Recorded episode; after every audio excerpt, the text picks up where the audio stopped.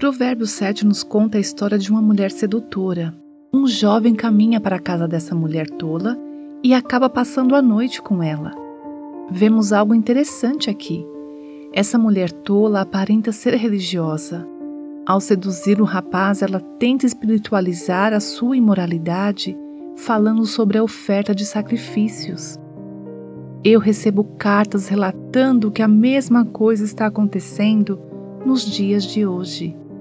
Muitas mulheres na igreja estão fazendo escolhas tolas. Por exemplo, uma mulher escreveu dizendo que durante uma sessão de aconselhamento, seu pastor admitiu que sentia atração por ela.